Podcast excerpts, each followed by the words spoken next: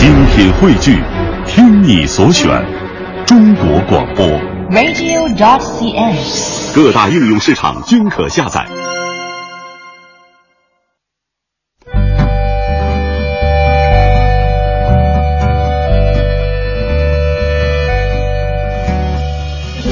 讲述看不见的心灵故事，记录几代人的情感春秋。周一至周五二十一点，我们和您一起重温那些年。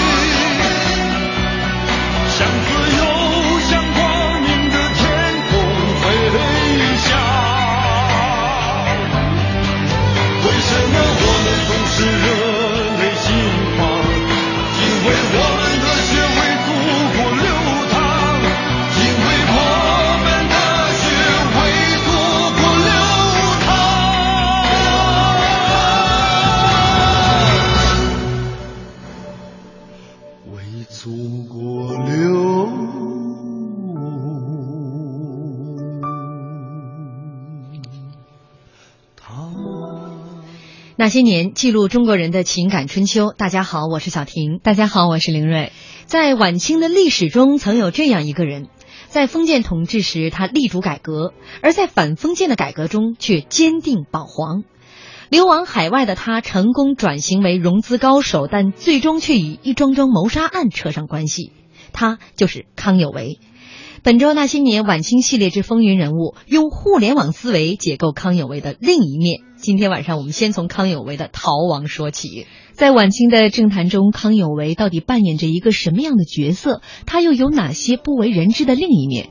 您可以在新浪微博检索“经济之声那些年”，或者艾特主持人小婷，艾特 DJ 林睿来和我们互动。今晚做客我们直播间的嘉宾呢，大家一听啊，微博上一发这个晚清系列，又是李德林老师来了吧？都太了解我们了。德林跟听众朋友先打个招呼呗。呃，听众朋友晚上好。嗯，呃，我们也跟大家预告了我们微博平台啊，因为今天李老师，呃，这个德林呢来了那么多次都是空手而来的。呃，这次呢，我必须把他这个葛朗台的这一面给 他翻过来，要延续我们的这个送奖嘛，哈。对我们快这周过年了也是 也是五天，每天呢，德林老师会在节目当中出一道题，大家在微博上和我们互动，抢答第一个答对的朋友就有机会得到德林老师亲笔签名的一本书。这本书的书名是德林老师呃，最初的国会呃是刚刚上市的，打个广告。哦，新书。嗯，呃，所以你看，我们都不会送什么旧书，最新出炉的最初的国会。我们有听众朋友说，这不是那些年，这是历史课。我还真告诉您哈，就是就这一堂历史课吧，你在别的地方听不到。嗯，因为讲康有为挺多的，但是用互联网思维解构这个人物，你听过吗？呃，并且我们是讲的是不是国内的康有为？当然啊，除了今天嗯会有一部分时间讲国内的康有为以外，大部分是讲海外的康有为，他怎么样用互联网思维玩康有为自己的社群哦。哦，你瞧瞧，这是一环套一环的，我怎么像觉得像是个圈套？你用互联网的思维去解构康有为用互联网思维的那一套去融资，这是绕口令儿，对对对其实是是这么回事儿是吧？呃，对对对，我们会分五天来讲。哎呦，你想想这个玩互联网思维的这个路数呢，就是能把一个人物分成五天来讲。过去呢，德林来讲晚清人物的时候，一般都是一天讲一个人物。对嗯，我们啊听众该说了，这个你们越来越有想法了。不是那些年永远都没有枯竭的那一我天。突然就觉得互联网圈钱就是这么圈的，是吧？对对，不过人家在一百年前，康有为的互联网思维简直是超越我们现在很多人，把我们甩过了几条大街。哎呀，那就赶紧你先来讲一讲吧。嗯啊，这个逃亡，既然要说到逃亡，那肯定要说一说他为什么会逃亡。对，呃，实际上康有为就像我们节目之前说的那样，他其实他家都是官几代了，呃，也不是我们想象中的那样，就是十年寒窗的那一种苦事，而他的话家里是很有背景的。到了他这一代了，除了真正的文人，说实话，康有为的文笔啊啥的，呃，还真没他的学生梁启超好。呃，如果真是要去呃来进行那种选试的话，他有可能进士都考不上的。嗯，确实，他好像在历史当中一直是以进士这个这个这个名字在自居，但是其实他是二甲四十六名。呃，对，他是因为为什么呢？因为当时的这个北京的那些个达官贵人们觉得很有意思，说，呃，广东有一个人特别这个不听话，那个读书人叫什么名字？康有为，他是领袖。如果广东的那些个，你看那个卷子里边写的特别好，特别有气势的，那一定得把这个人给撤出去。嗯，当时实际上他的学生梁启超那是一等的文章啊。梁启超是少年得志，早早就考中了这个举人了。对而且但是十六岁啊，梁启超太有个性了，对以一个这个举人的身份去向一个监生去拜师于这个康有为的名下，所以他的这个举动吧，其实是给康有为输了一个大广告。竖了一个大广告，结果就因为这个广告吧，把自己给害了。因为他那个卷子写的太好了，这些个监考老师啪给抽出去，哦呵，结果那个康有为，结果中了进士，知道吗？其实那个应该是梁启超的。结果那个应该是梁启超中进士，这是这个康有为开始他官场生涯的第一步。那时都四十四十岁，四十多岁，那么他，呃，我们要说从互联网思维，那康有为现在我们都知道互联网思维是什么，一个要绝对塑造一个领袖的形象。康有为考进士那一年是中国历史上非常特殊的一个年份。当然啊，今年这个甲午还没有过啊，没有过完。一百二十年前的这一年，康有为考上了进士。嗯，考上了进士那一年是当时的北洋的领袖李鸿章，呃，改革几十年的成果付之一炬，全部葬身于黄海，因为跟日本人打败了嘛。嗯当时，呃，其实李鸿章派了几拨人到日本去谈判，日本的首相博文要么去跟人家关了禁闭不理睬不理不理不睬的，要么就是他谈的什么，人家这个伊藤博文都知道，实在没办法了。呃，还派一些外国人去斡斡旋，最后伊藤博文说：“那不行，我只认你们的李鸿章。”好了，李鸿章一到了这个呃马关的春帆楼，往那小旅馆里一坐，完蛋了，北京的这些个人就闹开了，尤其是最先闹的就是内务府的那些战士们了、因为为什么？他们会觉得康就是那个李鸿章啊，去日本会卖国，嗯。会把他们列祖立宗的龙兴之地东三省各跟日本是坚决反对。当时的。就是在北京考试的啊，那会儿叫什么所谓的公车，像这个康有为，因为过去是政府拿着这个算是今今像今天来说就是公务车。呃公务车对来接这些考生们去考试考试，所以呢，那时候考生就有一个呃另外的一个称呼，就叫公车。公车对。那个时候，康有为正是因为考完了嘛，在北京没啥事儿嘛，就是等着放榜嘛，然后哥儿几个喝喝酒啥的，然后哥们儿发现机会来了，然后这个怎么办呢？就咔咔咔是所谓的写一些个这个联名信，要求啊把这个李鸿章给撤回来，呃，不能够这这个签约，宁愿这个迁都，呃，血战到底，也不这么干。那李鸿这个就是这个康有为啊。他要去联络更多的就是这个举人，那当然因为那会儿还没做进士嘛，只能说举人嘛。进京考试的公车们签字，要扩大影响，把自己的这个影响抬出来。当时他有一个非常大的机会，就是什么呢？就是，呃，像以内府展示，比如说一些政府官员给皇帝写的这些个所谓的要罢免李鸿章全权谈判大使的这么一些书书信。或者是奏折，都被皇帝扔在一边，因为皇帝那会儿真的是别无选择了。那这个康有为的自然就是他还不是进士，他压根儿就没有权利去给这个布衣是不能够参政的，不能够对，即使你通过督察院，人家督察院一看。就会给你找出无数的理由，说你那里边有呃没有避讳呀，有错别字啊等等，这个怎么能送给皇帝呢？但是这哥们儿还要执意要去做那个事情，就是他要在进京的这些举人们中间传播他的影响力，要把他自己塑造成为一个这个领袖，精神领袖，精神领袖。为什么？因为当时的报纸不像现在那么发达，尤其是各省的读书人，那回去，因为他们进京考试啊，那消息一传播，那就比现在的那些个网络还快。那就是他自己最早的朋友圈了啊，靠朋友圈来传播。好，这里是中央人民广播电台经济之声正在为您直播的那些年，本周那些年晚清系列，今天我们为您讲述康有为。广告周见。苏州四大园林，古朴雅致，真是不枉此行。贝贝到此一游，今天到故宫一游，果然是辉煌庄严，不愧皇家风范。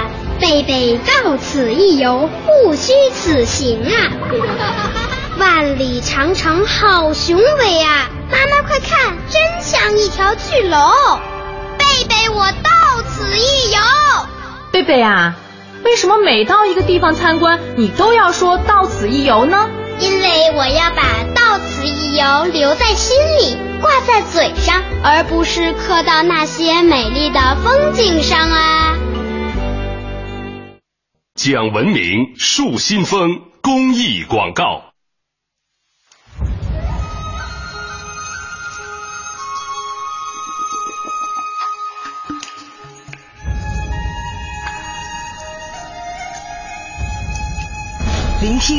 我成长，中央人民广播电台经济之声。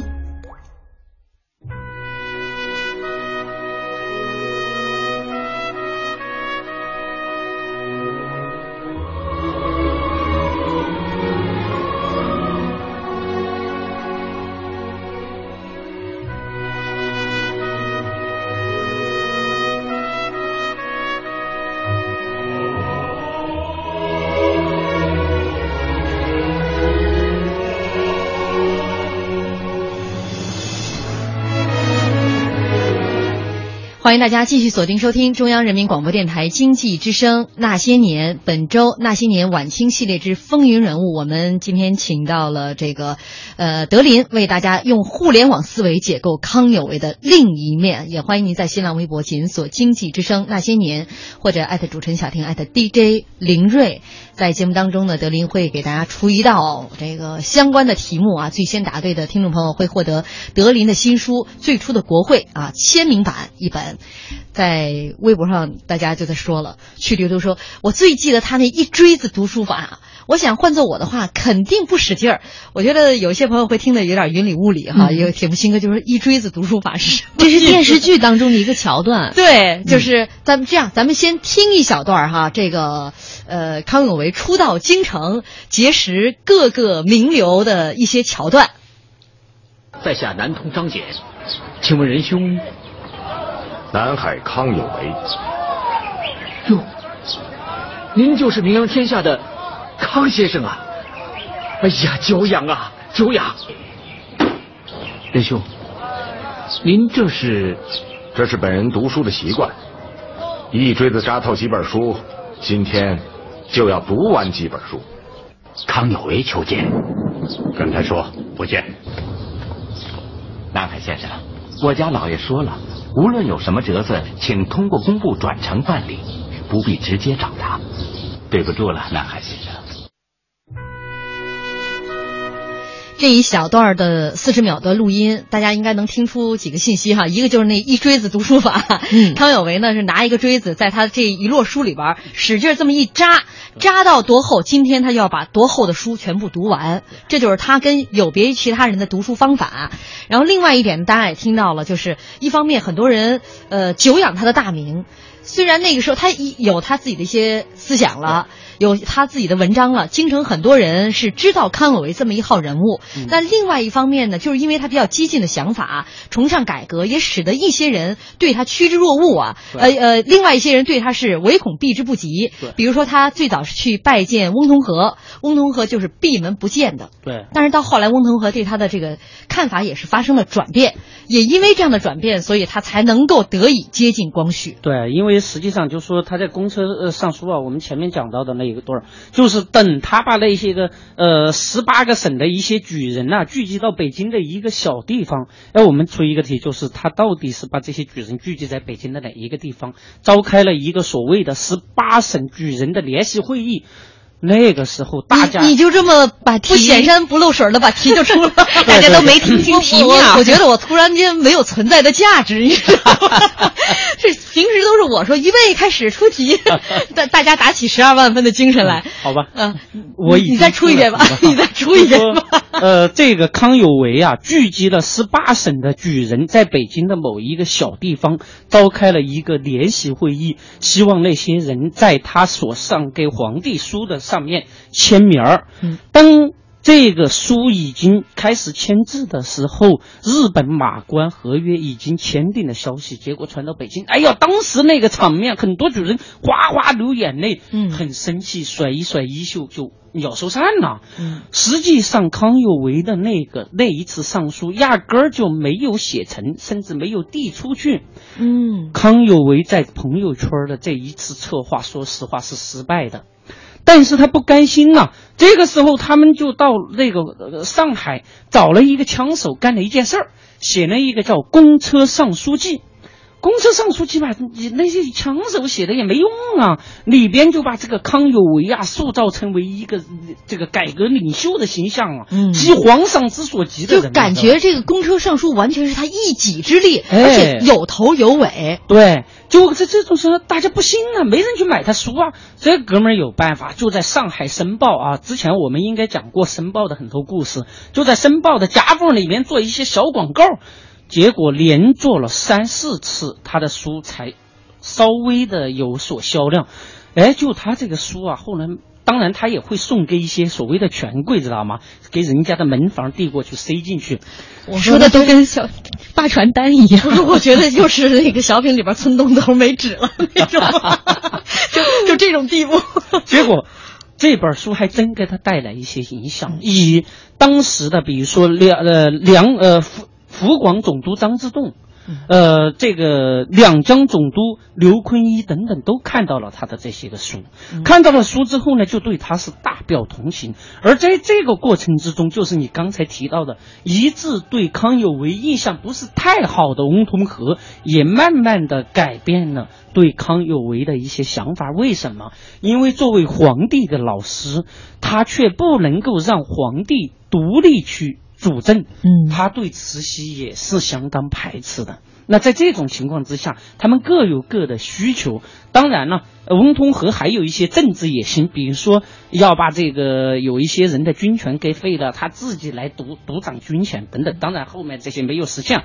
他跟康有为的合作慢慢的就开始了。嗯，那么开始呢，有一个康有为一看，哎呀，现在这么多这个达官贵人成为我的粉丝呢，那我得把这个朋友圈建立起来。嗯，他就在北京办一些报纸，知道吧？搞一些个什么的呃秘密的社团组织，比如说什么强国会啊、嗯、等等，办一些相应的报纸，那扩大他的宣传。结果这一下出问题了。因为他办的这个报纸啊，被慈禧那边一帮一帮的保守派，比如说刚毅这些人看见了，说那怎么得了啊？他们这个居然办小报，对吧？搞传一些个政治小道消息，必须杀头。嗯，这个光绪皇帝，你看敌人反对的，我们就拥护。说那也未必吧，这次看一看啊，哎一看这小哥们儿的文章还可以啊，啊不对，那会儿应该是老哥们儿啊，这个文章还可以，就跟转一下朋友圈里转一下。哎，这个翁同龢也在旁边说：“哎，皇帝，其实你可以见见嘛。”嗯，皇帝说：“那不行，我堂堂皇帝怎么能见一个屌丝呢？说实话，那会儿康有为在他们那儿还属于屌丝，不不见。那有一个办法，这个人确实还不错，那怎么办呢？你啊、去召集几个人。”哎，在那个总理衙门面试一下，看这哥们儿到底有没有真才实学，就派谁呢？皇帝就派了翁同龢。那慈禧说我也得派一人儿，嗯，派谁呢？当时执掌兵权的荣禄直隶总督荣大人，对吧？当然后来也升为军机了。那说那个甲午这个事儿吧，是这个当时的李鸿章惹的。嗯，那个现在李鸿章也是在军机处挂名于军机，尽管他不干事儿，那也让他去听听吧啊！就派了这么几个位高权重的，呃，这个国家领导人级别的这么一些官员去到那个总理衙门去面试，相当于四个人面试康有为。哎，这个时候，这个康有为一想啊，如此推销自己的机会，对吧？弄不好。皇帝我都能把他发展为粉丝，那一定得去秀一下。嗯，结果秀把哥们儿是口热玄火，在那秀秀到激情的时候，啪一拍桌子，说那无非就杀两个一二品大员，我们这个事儿就能办成了，就改革嘛，就能办成了。哎呦喂，当时的荣禄一听，那小心肝都砰砰直跳啊！是杀谁呀、啊？对不对？不就是我们几个老家伙吗？这 这个太太恐怖了。但是当时的这个翁同和是皇帝的老师，只是派来听意见的，是吧？哎，就回去就如数的，他只讲好的，就跟皇帝说：“哎呀，这哥们儿不错，呃，很有思想。”那皇上说：“那我得召见一下他，是吧？”嗯、哎，当然了，康有为人家还在咔咔咔回去写报告给皇帝。那当然就是那个时候叫做上皇帝书几次几次嘛。嗯、据说这次四人面试康有为哈，嗯、每个人都只有寥寥不多的几笔来记述下来。其实这次面试是从下午一直到了深夜啊，呃，很长的一段时间。所以具体他们都说到了些什么，缺乏史料。是是这样的，就是根据康有为的回忆录，我史，呃，对我史对来看的话，他们是把他的所有的改革的一些个方略都是讲完了，嗯，基本就把他上皇帝六上皇帝书的前面几次五次基本都说完了的，嗯，那么在这个当然这个就非常漫长了，过去的那些读书人也、嗯，但但是这次的面试呢，这个翁同龢和光绪还是对他很赞赏的，给予了非常高的评价。但是你看，你刚才说那个，先杀那一两个一二品大员，杀几个一二品大员，就把。保保后党、保守党，就这一批人得罪光了。而且我还看到一个，他因为办那个强学会啊，嗯，呃，是把京城当中的很多贵族、权势都拉到强学会。这个李鸿章当时也想进来，而且自己掏了两千两银子，说我进，人家不让，不收，不是不收。他认为呢，李鸿章你卖国求荣。但其实现在回头来看，李鸿章就像我们一听众朋友在说的，李鸿章就是一个背黑锅的，是因为在那样的一个情势下。总有一个人得去签，而且这也未必就是他个人意愿，并且人家只认定。更为关键是，而我们插一句题外话，李鸿章在马关春帆楼谈判的时候，他向北京发的密电的那种电文，全部被人家日本人早就破译了。嗯，所以来看这个三个人的这个角色，四个人的角色哈，嗯、已经埋下了一个雷，就是他发展这个粉丝吧，呃，没有都成为。就说作为一个领袖，你要去发展自己的粉丝，那么你的面应该是非常广，而不能就是团结一批打击一批。那你搞什么呀？搞政治斗争了嘛，对不对？所以说他在一开始在发展国内的这个朋友圈、发展国内的社群的时候，那个时候还是极其的不成熟，缺乏政治智慧。嗯、但是他。当时就认定，我只要抓住皇帝的老师，就极有可能把皇帝发展成为我的粉丝。通过给皇帝洗脑，那全国人民就在我的掌握之中了。他太天真了，我们一起来听一段、嗯这个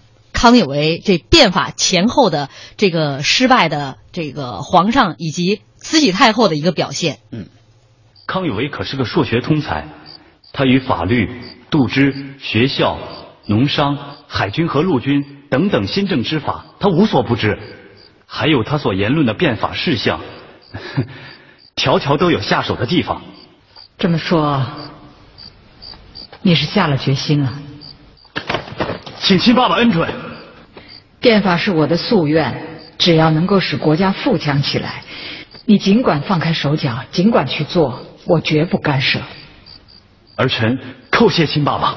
起来，自古以来，必有忧国之心，然后可以言变法；必知国之危亡，然后可以言变法；必知国之弱，由于守旧，然后可以言变法；必深信变法可以治强，然后可以言变法。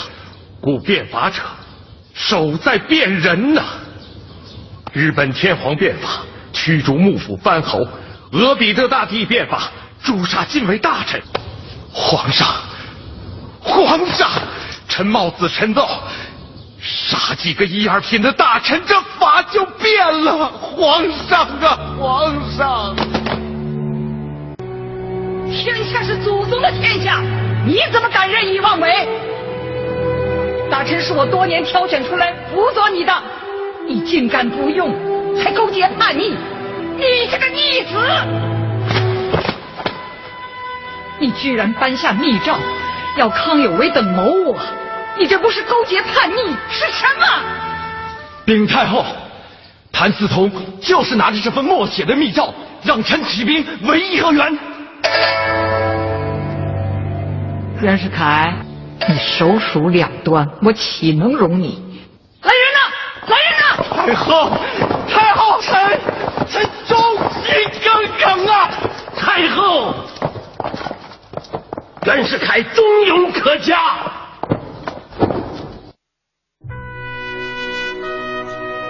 这一小段听完了，其实大概也就听听明白了，是吧？嗯呃，这个康有为太天真，认为抓住皇上就抓住了全世界，但没有想到，其实真正的权力是是在慈禧太后手中，而慈禧太后最早是也是一个很宽容的心态来面对他们的改革，但没想到他这动不动就杀个一二品大员呢，然后那个礼部的六位官员在同一天全部被免职，这个。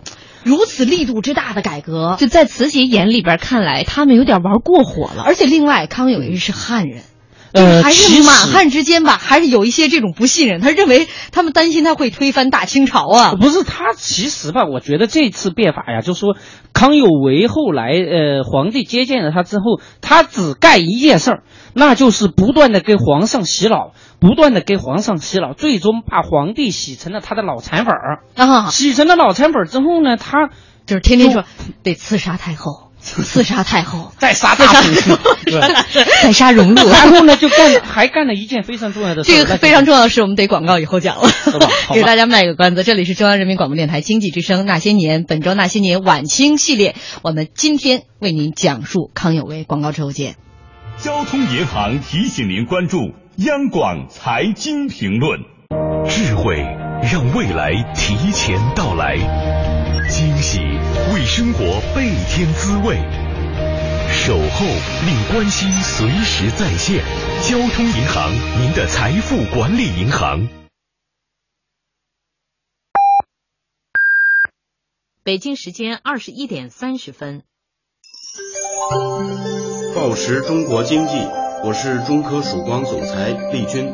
虽然每天的生活很平凡，但你我的一切都在被记录着。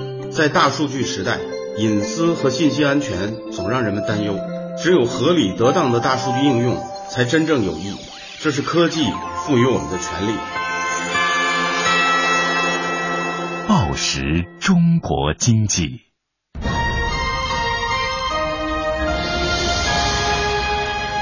经济之声。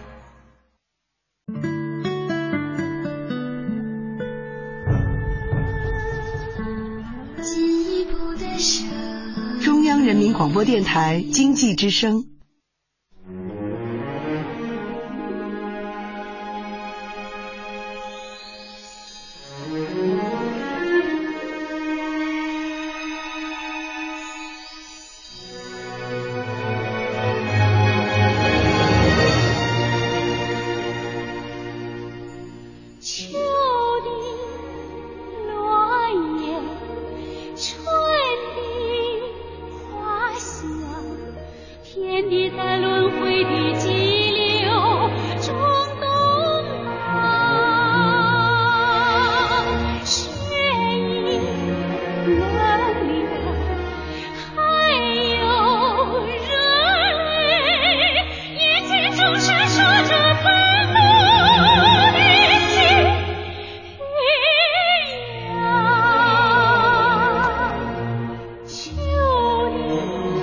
欢迎大家继续锁定收听中央人民广播电台经济之声《那些年》本周《那些年》晚清系列之风云人物。我们今天呢，请李德林用互联网思维来解构康有为的另一面。也欢迎您在新浪微博检索“经济之声那些年”或者爱的主持人小婷爱的 DJ 林睿。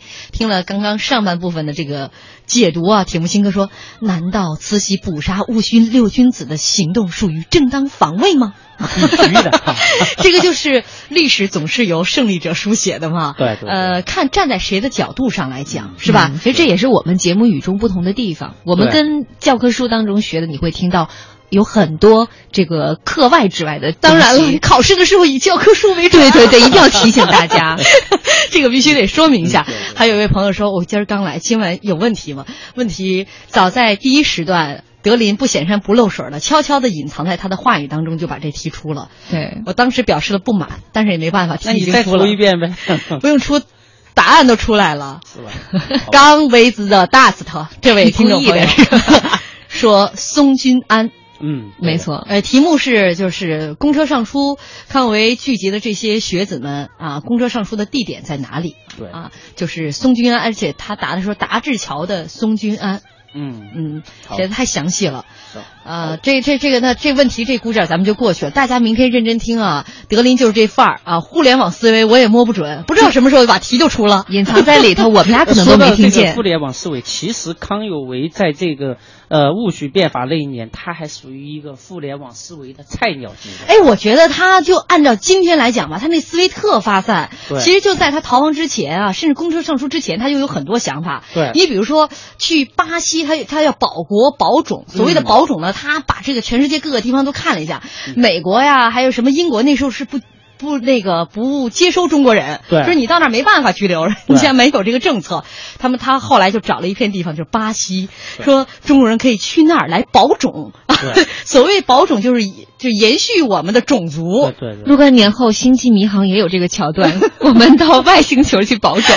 但是后来这个直接就被夭折了，是因为清政府认为这是有贩卖人口之嫌疑，因为他找的那个有钱人，据说也是因那个时候有就是叫做猪仔嘛，运猪仔卖猪仔就把很多的人中国用现在的话说就是蛇头。对对运到那边当劳工，对对发生了很多很凄惨的事情。对这事情传过来之后，后来这个事情就被就勒令停止了，就以后不允许再有这种贩卖猪仔这种行为。因为贩猪仔在过去的一个最大的一个出口就是澳门嘛，那会儿、嗯澳门是中国猪仔的一个最大的贩运地，所以说身为广东呃挨着香山的，因为澳门是是属于广东香山县管嘛，所以说这个康有为对那个那种经营模式是相当的熟悉了啊。嗯呃，那实际上我们再回回过头来说这个康有为啊，康有为其实他犯了一个致命的错误，就是他非常坚信把皇帝洗成脑残粉，他想干的这个朋友圈就能够无限的扩大，但是他忘了当时真正掌权的是慈禧，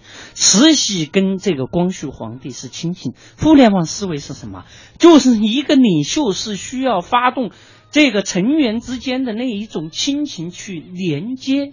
这是很重要的一个因素，他就没有成功的让他的脑残粉儿再去连接慈禧太后，而是觉得慈禧太后是一个绊脚石，一心想到就是要派大刀王五去把他给剁了，对吧？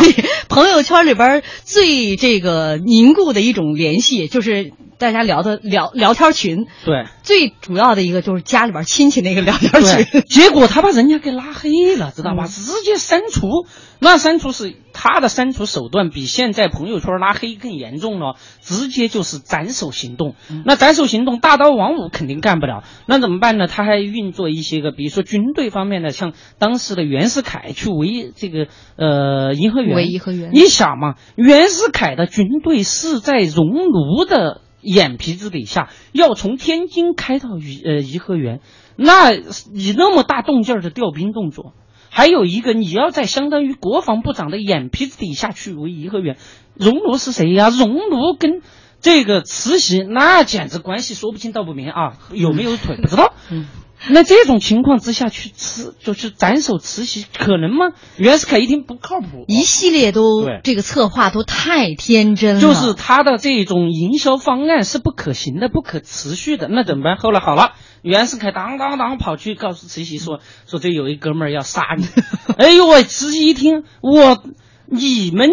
你跟你的粉丝皇帝能够玩一百天，那是老娘我允许的呀！你现在居然回过头来要杀我，那怎么可以？不可以的啊！所以你只能玩一百天。哎，你只能玩那个时候。那这个时候他就皇帝也觉得不对劲儿，然后啊就写两封，第一封密诏说：“哎呀，不行了，得救我。”呃，这个当时因为觉得要杀慈，结果康有为他认为慈禧可能会威胁到他，他要去解决慈。康有为理解成去刺杀慈禧，结果后来一看形势极其紧迫，又写了第二封密诏，就说意思就是让你外出去那个寻机拯救嘛。嗯，当时写的是还不是给康有为的，写的是那个军机室张金、杨锐他们的哥们儿。杨锐当时就视康有为为领袖啊，这个社群的领袖啊，改革朋友圈领袖。一给他一看。哥们说这事儿我来处理啊，就在上面，在这个杨瑞他们四张经的前面加上康有为，因为在那个古代啊，谁的名字排前面排后面，跟现在的官场是一样的，那是极其讲究，排在前面那肯定是皇帝最亲近的人，尤其是密诏啊，皇帝如果没有万分紧急，绝对不可能写。还有一个密诏，往往是给自己最信赖的人。嗯，那他把他的名字加上，那证明他是皇帝最信任的人嘛。哎呀，你你今天就给我们爆了个料，原来那个皇帝的衣带诏里边的那个康有为是假的，就是就是这个衣带诏是假的。其实这是一个历史悬案，就是究竟因为皇上有没有这衣带诏？实际上，真正的正本没有给康有为，真正的正本被杨锐的呃，就是他们的后代给保存起来了。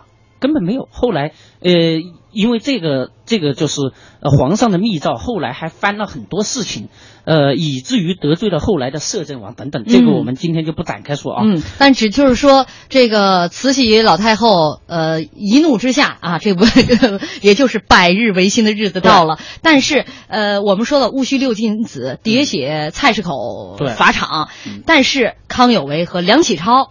跑了，他们颠儿了嘛？颠儿了。梁启超去了日本，康有为的这个逃亡之路是接下来咱们要重重点来描述的。他自己在我史当中记载啊，他就说逃亡之路啊，十一死一生，咱们都说九死一生，可见他这个逃亡之路有多么的惊险，就是步步都是套啊。但是他每次都没有，但他都没有行差踏错，他都是在侥幸当中获得了这个呃生机。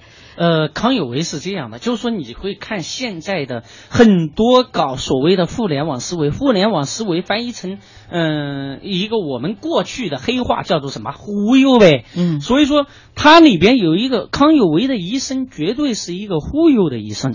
那么他在逃亡的过程之中，其实并没有他们他渲染的十一死一生。比如说像他的弟子梁启超，那是逃亡这个呃大使馆啊，最后被保护起来走的嘛。而那个他自己，其实就是在这个最危险的一个小旅馆里边躲了一晚上。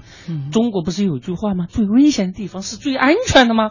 哥们儿，然后一选看。说一算时间，哇，那条轮船，呃，明天还要等一天一夜，这太危险了。然后就临时换了一个船嘛。对于当时逃亡的很多人来说的话，这个是很正常的啊。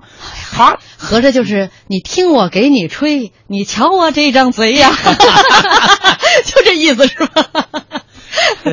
不过我们今天确实看到的很多资料里面，都把他逃亡的过程描写的特别惊险。比如说他在逃之前，康有为他其实是不想逃的，就是说如果我逃了的话，很多方面会有这样的声音说，如果我逃了的话，我其实是在认怂。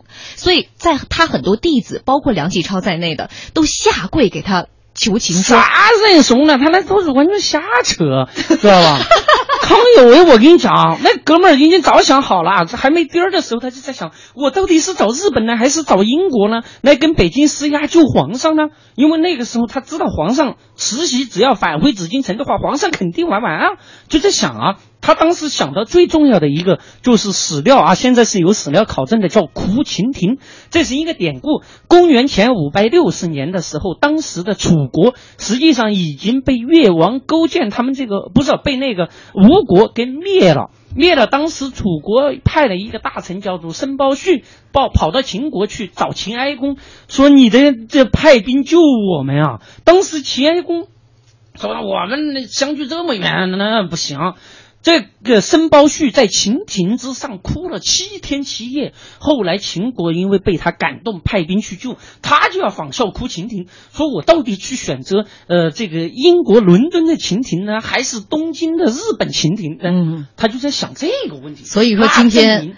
他的出逃往外颠儿，那是计划之中的事儿。看到没有？德林讲康有为还买一送一，吉林这个典故也跟大家讲了。那就说他在天津住了一夜，本身要上一个我们自己的船，但是因为那个船要等很久啊，自己有点担心，说我觉得还是下边住旅馆更安全。于是，在天津住了一晚上。但是当时，呃，清政府呢，为了拿到康有为，是出了十万两的白银来要康有为的人头，而且说是这个京津的铁路都断了，就为了抓他。所以其实那时候他也挺侥幸，在天津没想到在那儿住了一夜，还躲过了人家这个搜捕这个船。第二天他上了英国的船重庆号，那因为是英国的轮船，所以呢，呃，要。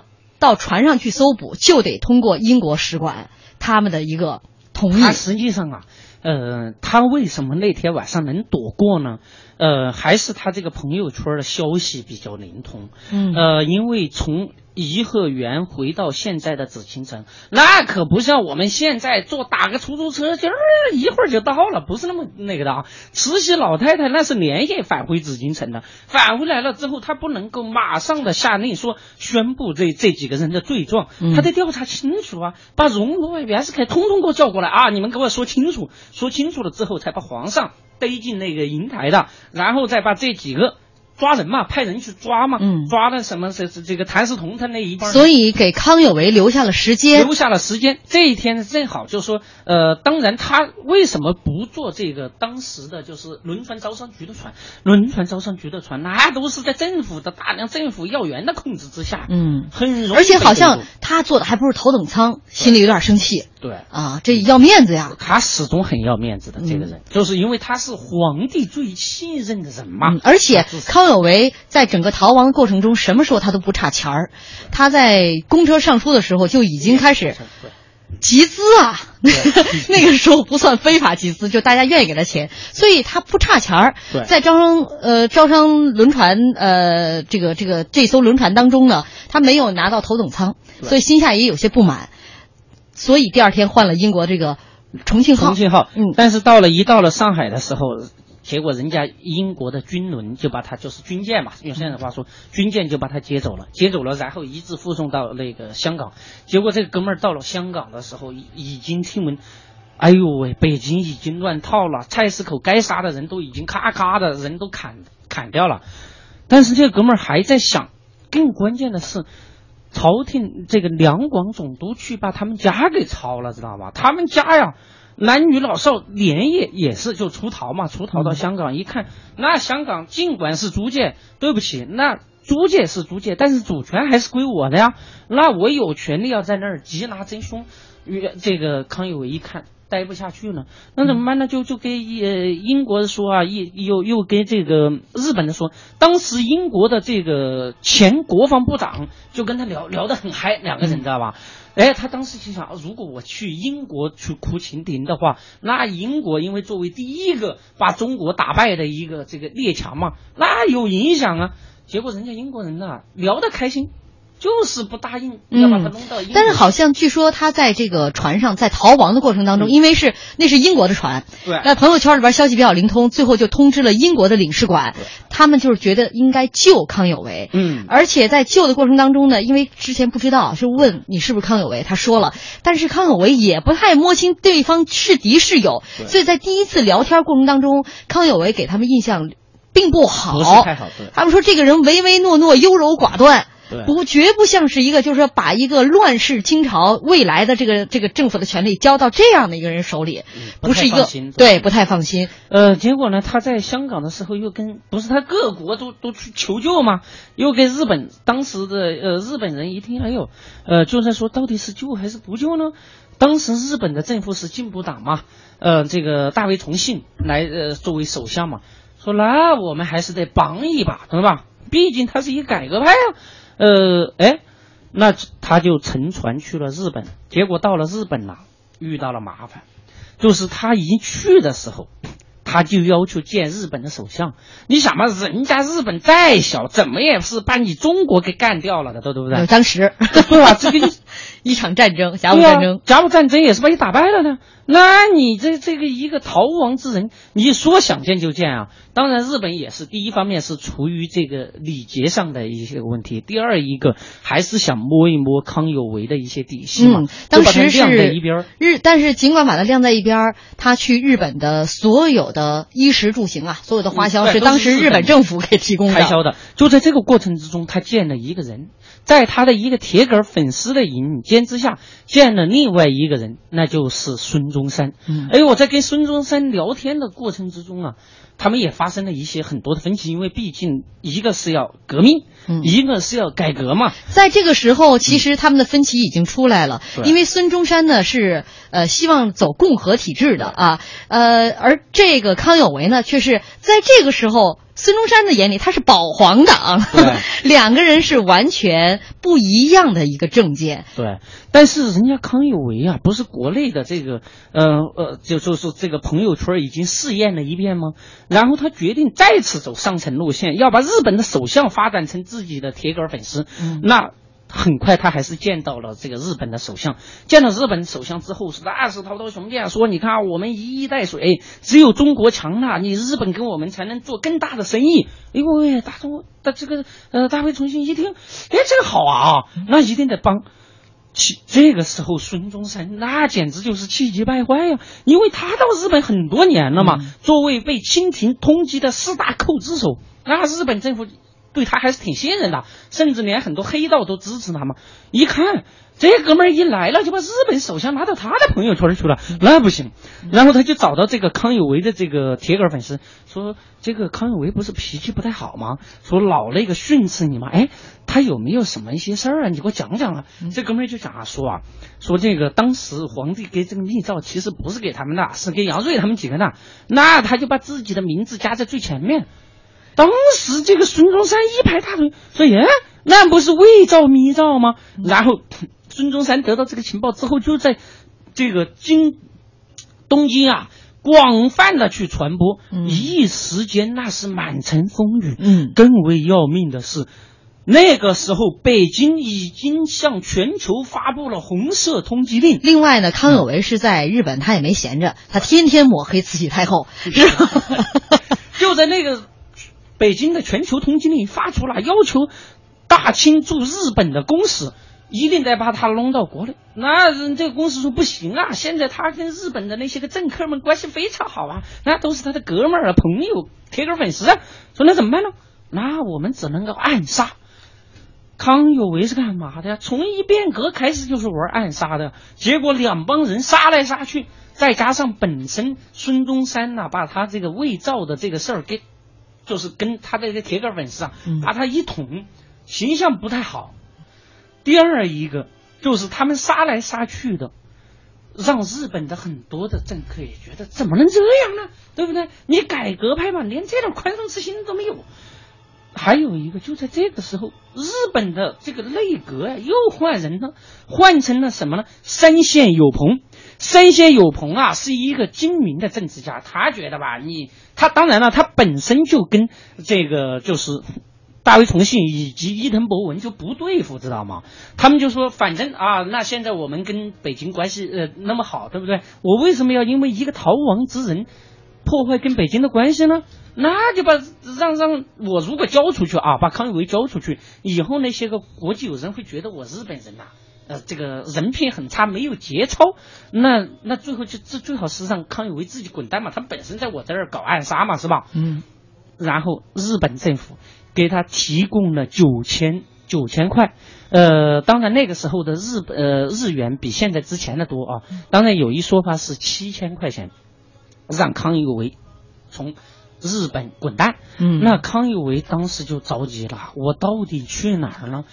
然后想，英国人没有拒绝，也没有欢迎，那我就得选择去英国。这个伦敦呢难度比较大，但是我可以去英国的一个那种殖民地嘛，对吧？那去殖民地，然后他就跟他那个朋友啊，哎，他就在那个通讯那个路上本上翻呐、翻呐、翻，哎，终于哎发现有一个加拿大，他的有一个广东的客商朋友，就给这朋友发一封电报，说哥们儿，呃，我准备去加拿大那个旅游一圈儿，到时候你接我一下呗。就其实这个朋友本来只是朋友圈当中点赞之交，点赞的，没有什么深交的。哎，就这样，康有为就买了一张船票，同他的几个弟子登上了去加拿大的游轮。